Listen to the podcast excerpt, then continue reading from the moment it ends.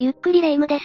ゆっくりマリサだぜ。はぁ、どうしたんだレ夢ム最近知り合いの男性からしつこく LINE が来るのよね。ほう、言い寄られているわけだな。その反応だとレ夢ムは相手の男に好意は寄せてないのかそうなの。悪い人じゃないんだけどね。でもレ夢ムにその気がないのならしっかり断った方がいいんじゃないかそれはわかってるんだけど、断ったら相手のことを傷つけちゃいそうで。まあその気持ちもわからなくはないな。だが、そうやってなんとなくで交わし続けていると取り返しのつかないことになるかもしれないぜ。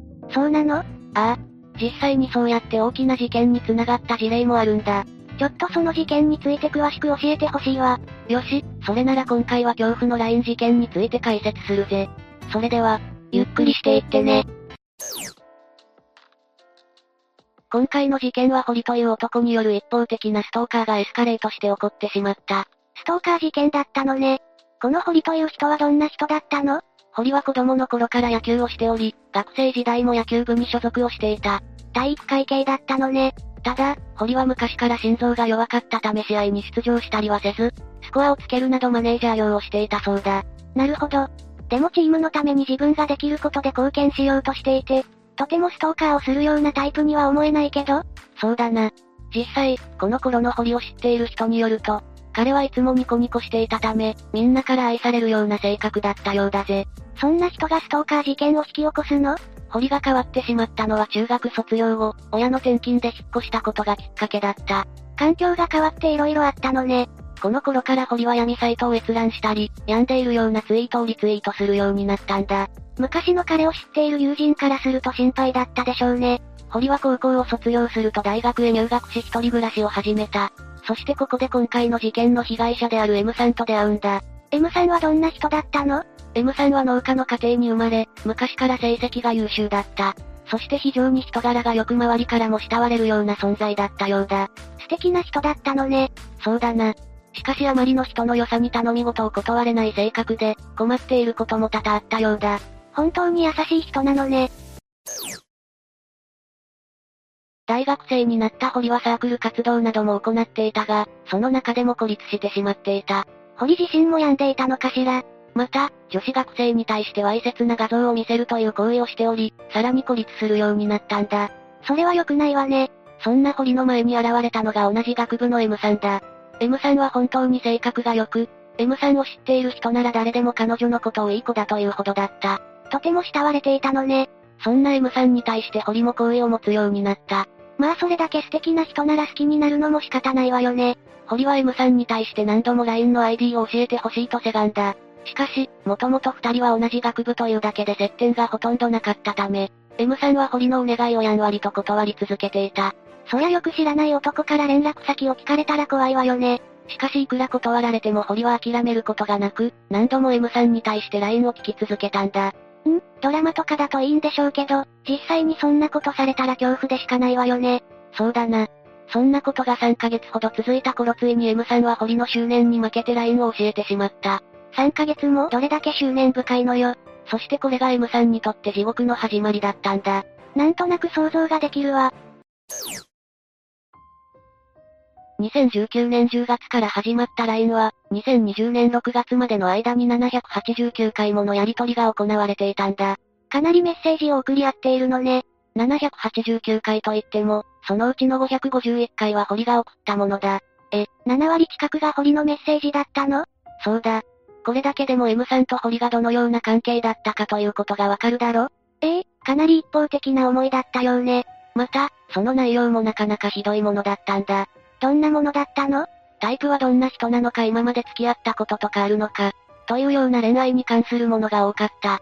そんなに仲良くない人から恋愛のことばっかり聞かれると嫌よね。それだけじゃないぜ。M は俺に会いたいと思っているというようなアタックもしていたんだ。うわぁ、すごく返事に困る内容ね。返答次第では相手を怒らせそうだし。そうだな。M さんは堀に対して全く好意を寄せていなかったため非常に困っていたようだ。本当に迷惑な話よね。また、身長や体重などかなり個人的なことを聞いたり、ひっきりなしにデートの誘いを送ってくることもあったんだぜ。そして少しでも返信が遅れると最速のメッセージが来るんだ。そんなのが毎日続くなんて本当に地獄のような話ね。さすがの M さんも堀の LINE に耐えきれなくなり、友達に相談したことがあったんだ。そして M さんから LINE を見せてもらった友達はあまりの異常さに驚愕したみたいだ。そりゃ普通じゃないものね。堀の異常な行動はそれだけでは終わらない。他にもあるのネット上の SNS に M さんの電話番号を晒したんだ。えそのため M さんの電話には不審な電話がずっとかかってくるようになってしまった。最低、どうしてそんなことするのよ。さあな。これも堀なりに M さんを振り向かせようとしていたのかもしれないな。とんでもない思い違いね。それに対し M さんは確固たる証拠がないから堀の仕業だと疑いたくないと言っていたようだ。なんていい人なの。ただ、さすがにそんなことがずっと続くと M さんにも限界がやってくる。そして堀に対してはっきりと断りの LINE を送ったんだ。少し遅い気もするけど、しっかり断るのが大切よね。しかしメッセージを受け取った堀は M さんを諦めるどころか、M さんのことを諦めることができないと言ってこれまで通り LINE を送り続けた。本当に執念深い男ね。そうだな。M さんも盲導することもできなくなり、堀の LINE をブロックしたんだ。まあ誰だってそうするでしょうね。しかし堀は自分がブロックされたことに怒りを覚えた。いやいや、自分が嫌われるようなことをし続けたんでしょ。そして彼は犯行に及ぶことになる。何しでかすかわからないから怖いんだけど。堀はこれまでの M さんとのやりとりから自宅やバイト先、車までも特定していた。やっていることが本当にストーカーね。そして2020年6月23日、事件は起こってしまったんだ。何があったのこの日バイト先から車で帰宅していた M さんだったが、家に着いたところ堀が彼女のことを待ち伏せしていたんだ。刃物を持ってな、ひー。そして堀は M さんを確認するとそのまま襲いかかった。急にストーカーから襲われるなんて怖すぎる。最初はなんとか抵抗していた M さん。一度は堀から刃物を取り上げ逃げ出すことができたんだ。すごいわね。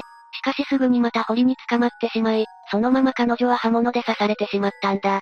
そんな、その後堀は通報を受けた警察によってすぐに逮捕された。当然よ。一方 M さんは刃物で刺されたことによって命を落としてしまったんだ。ひどい。ひどすぎるわ。この時 M さんは数ヶ月後に20歳の誕生日が控えていた。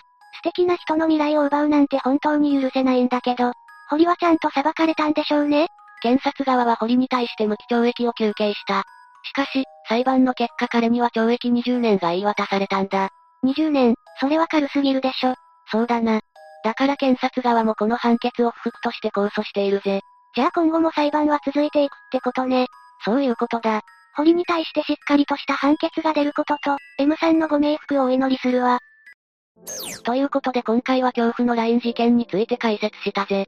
執念深い男と関わってしまったばっかりに、ここまでのことになるなんて誰も思わなかったでしょうね。